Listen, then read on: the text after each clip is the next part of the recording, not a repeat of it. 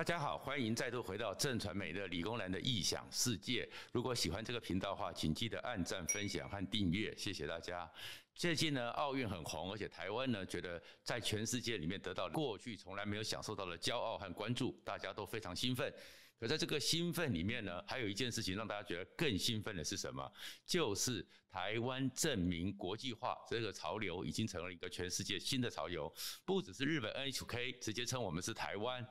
韩国的 NBC 也称我们是台湾的选手。在计分表上，包含是欧洲、德国、法国，甚至是美国《纽约时报》。都是台湾，而且放下我们的国旗，所以台湾这个名字，我们的证明终于是国际上主动来了，我们再也不需要遮遮掩掩。另外一方面呢，还不止如此呢，那个整个世界今年由立陶宛主办的奥林匹亚物理竞赛，也是主动的称我们得到了第五名，四金一银。然后说的是台湾，而且又把中华民国青天白日满地红的国旗给挂了上去，然后中共气噗噗都没有用，全世界都认定是台湾，连澳洲的新闻都特别讲说。中华台北是一个在地图上找不到的一个国家，他们家都觉得这是很莫名其妙的。台湾就是世界上一个重要的国家，而且呢，和中国就是中华人民共和国就是不一样，因为他们热爱民主，他们在这世界上是一个重要的国家。这件事情对我们台湾人来讲呢，当然绝大多数人呢都觉得非常的欣慰，因为到底我们虽然只有两千三百多万人，但在全世界各国两百多个国家里面，人口比例，我们的两千三百万也在前四十名之内，我们的经济实力也在全世界前二十五名之内，我们的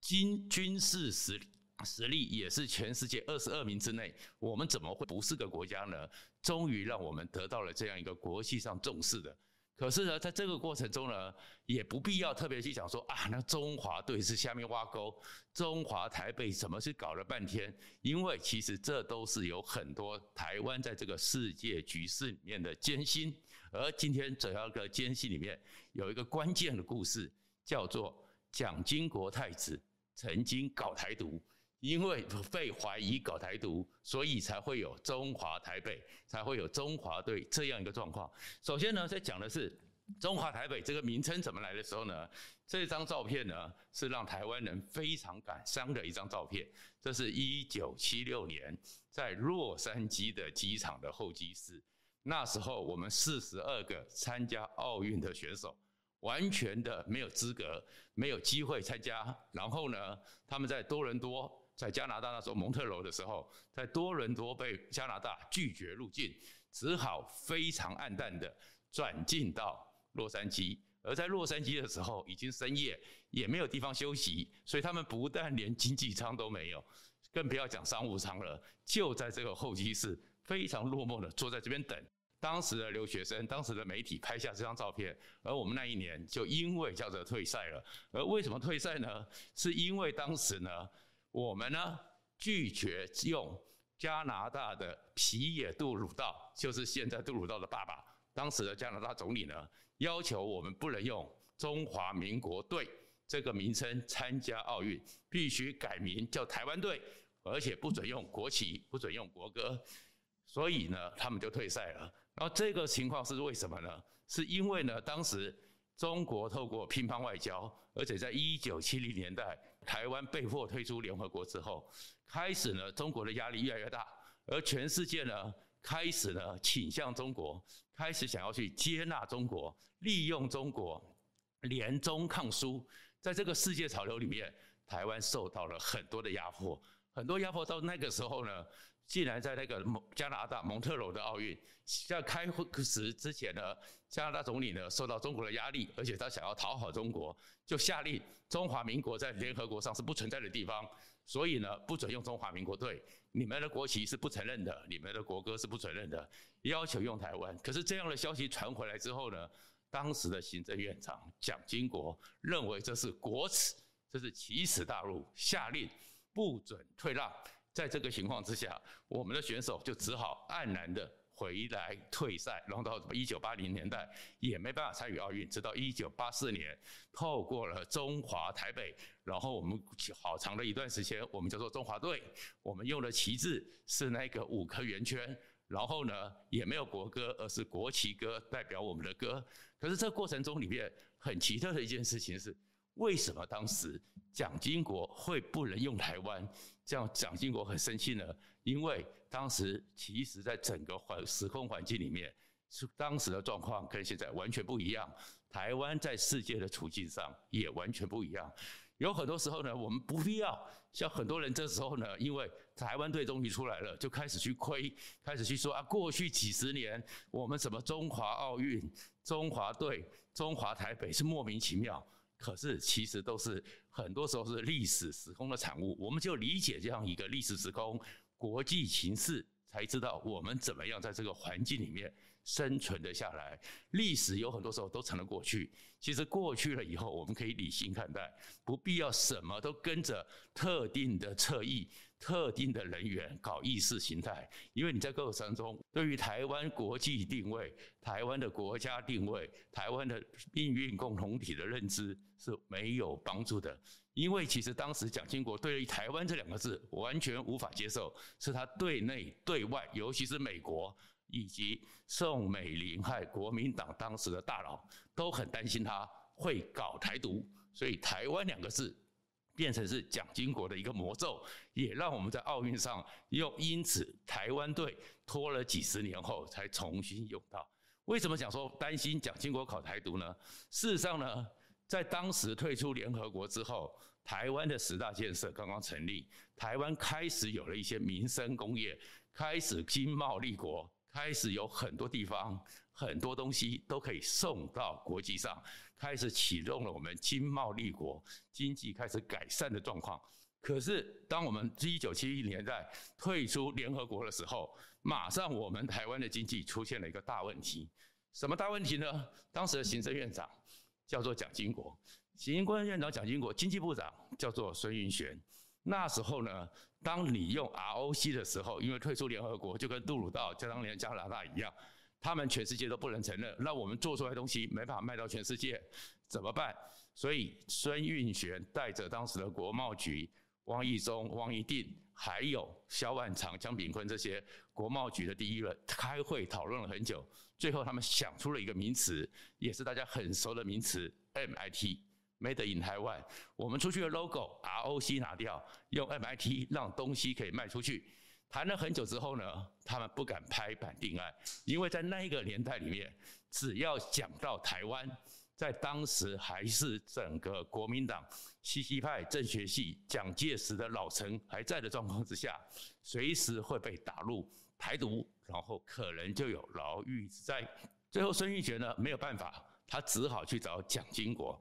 蒋经国当时就问了一下，说：“这是你们开会决定的？”“是的。”“那是不是说大家都这样子看法？不然怎么办？”“他如果不这样子的话，我们的经济毫无出路，毫无出路，经济没有出路，整个民生、整个国家要存亡，都变成最大的危机。”所以蒋经国说：“那我来扛责任。”因此，蒋经国就拍板定案，拿掉 ROC，变成 MIT，变成 in 台湾。所以，其实蒋经国以他这种务实的个性，他并不反对“台湾”这两个字眼。可是当时这个资讯一出来之后，蒋经国在那个年代受到了国民党内部和美国极大的压力，因为太子搞台独成为了当时美国看台湾最重要的一个政治纷争。为什么讲呢？其实美国不信任蒋经国。国民党在蒋经国前面，蒋介石的那些老的臣，尤其是围在宋美龄那边，也不信任蒋经国。所以，当蒋经国那一次拍板定案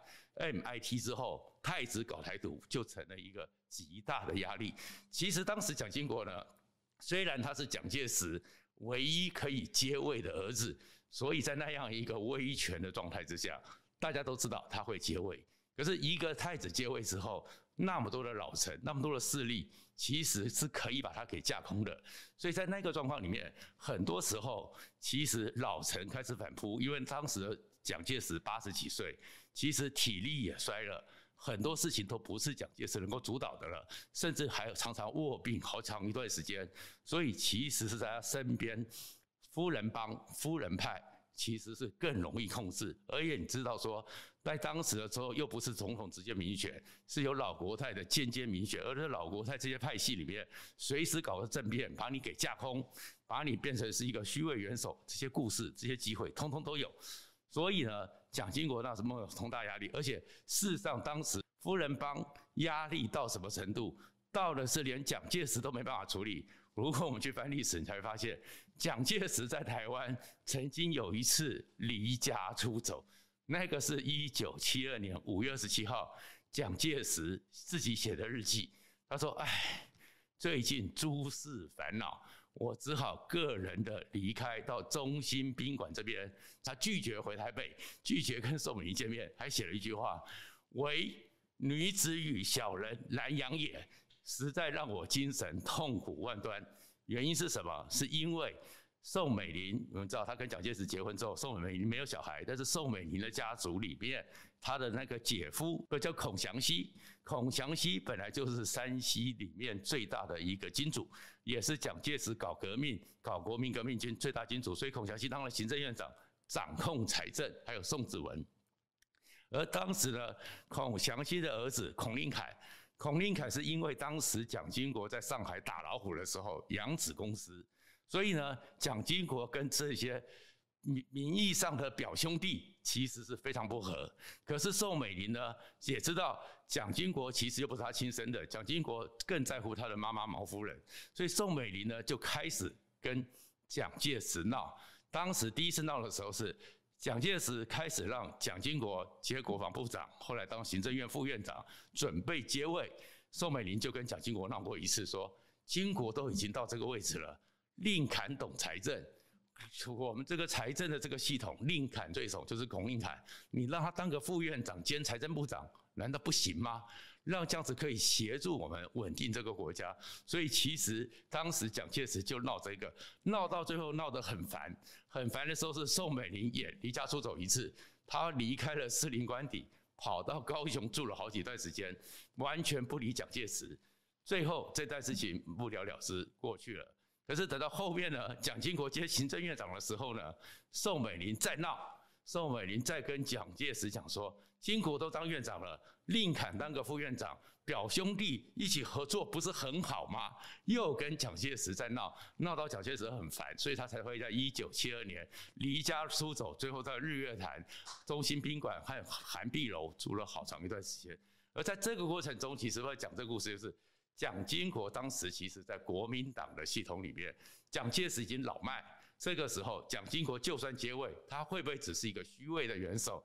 他会不会被国民党那些大佬所控制？压力很大。而先前的时候，这又被人家搞说，因为他支持 MIT，就叫做太子搞台独，所以这个情况压力很大。而太子搞台独这件事情为什么压力那么大呢？又跟美国有关，因为美国呢绝对不信任蒋经国，美国认为蒋经国这个人太难控制。这个是很有名的，如果大家去查的话，就是当时的美国大使馆，现在在中山北路那边。金华酒店对面，美国大使馆当时呢，在一九五七年刘志兰事件里面呢，曾经被我们的人民攻进去，然后呢，翻新闻处里面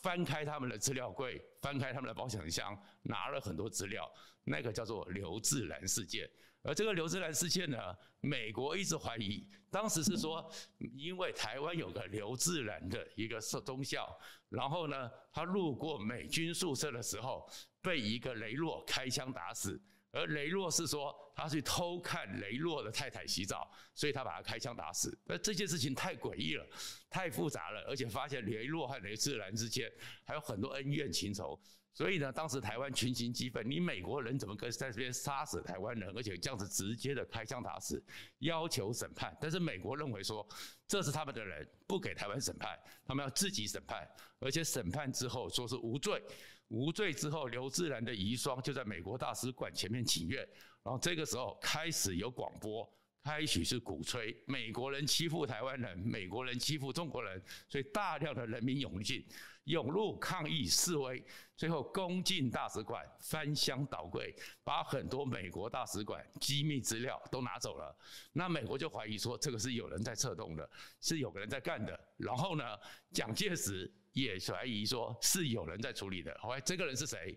结果还查到指向蒋经国，因为这个事件，所以美国人完全不信赖蒋经国，而蒋经国为了平息这个美国人的愤怒，蒋介石只好叫蒋经国呢去当退辅会主委，他就只好去中横，所以开中横，就为什么蒋经国去？其实是因为美国人不信任他，他要躲掉。而到了一九七零年代那个时候呢，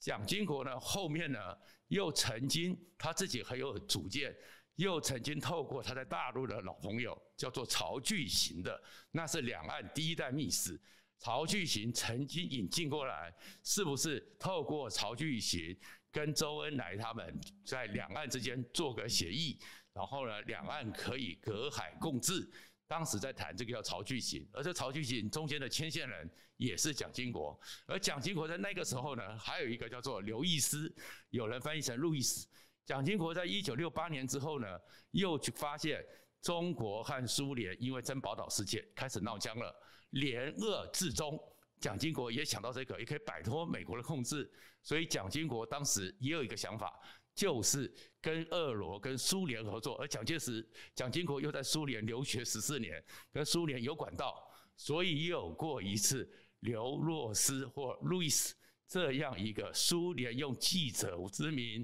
来到台湾做密使，这样的一个故事，所以美国非常不信任蒋经国，在这不信任之下，就很怀疑蒋经国在必要的时候，他会摆脱美国的控制，让台湾这个美国第一岛链的核心跟中国做另外的结合，因此他当时非常的不信任他，所以才会有叫蒋经国去美国两次，这也奠定了我们后来。为什么我们总统都要去美国面试？这很重要的一个典故。而在这些事件里面呢，更重要的是后来美国的机密资料，因为他们的国家档案法规定要解密，在台美断交之前，美国人真的是专案讨论，美国国务院和白宫还有国家安全会讨论一个问题：如果台美断交，蒋经国会不会立刻搞台独？蒋经国，因为那时候在台美断交的时候，蒋经国已经取代了严家淦，正式接任总统，成为台湾的最重要的核心领导人。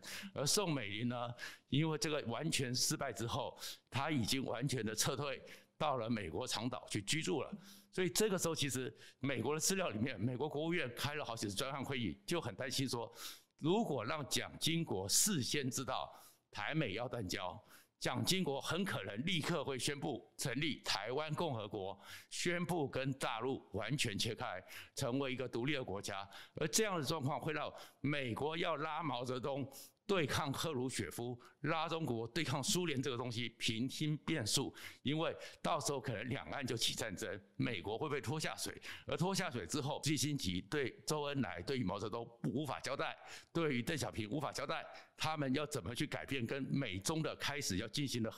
比较和缓的战略联盟的关系，所以就很担心，所以才有那件事情，就是完全的不给台湾知道，特别不能给。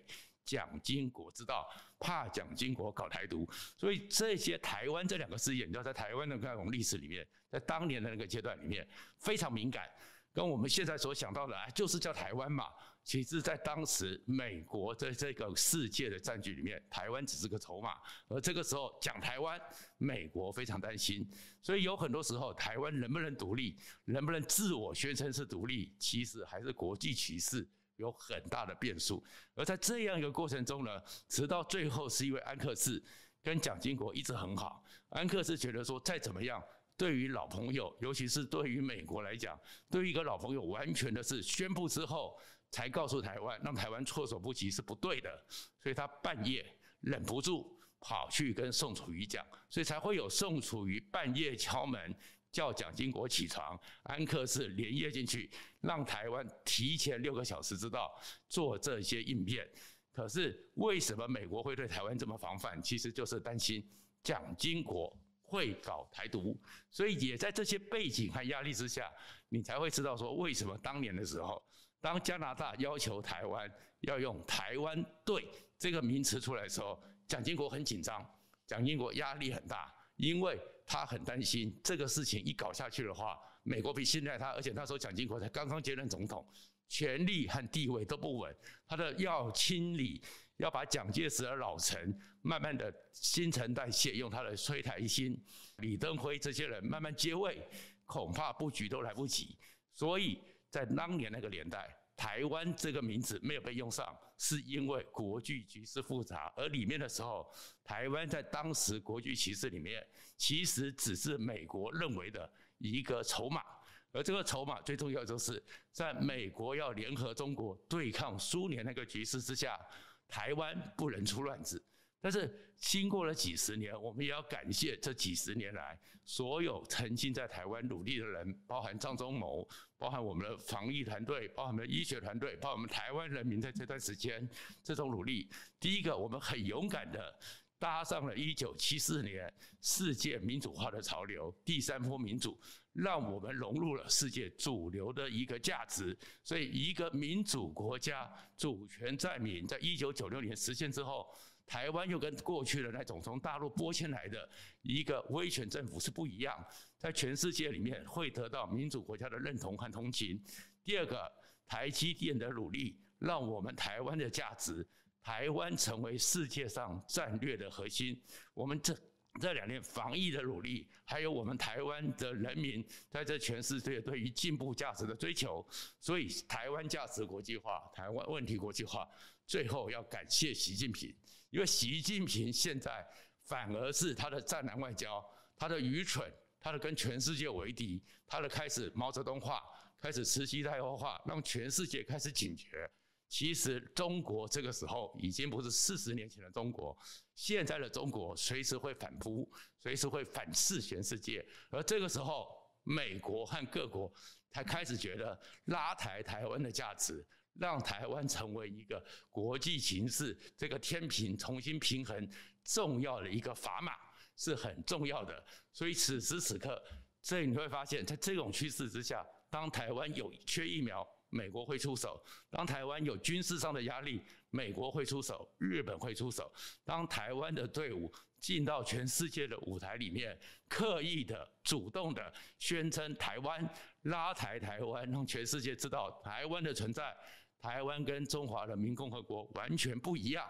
也是这个世界局势的改变。所以今天呢，我们回来再看这件事情的时候，其实会很感慨，就是说四十年来。从曾经是台湾队，然后我们拒绝，变成了一个中华队，中华奥运。经过了四十年之后，局势的改变之后，台湾再也不是禁忌，在国际上也不是禁忌，甚至是一个平衡中国最重要的砝码。这个历史回去看看，我们今天为奥运选手加油，我们感动的台湾站到全世界的时候。回来看这些历史，你就知道，其实，在国际上的生存，台湾一直是很艰辛的。而在这种艰辛里面，很多时候不要用现在的意识形态断然的去给别人贴标签，因为那都是在非常艰辛的里面，让我们能够走到今天这个地步。今天谢谢大家。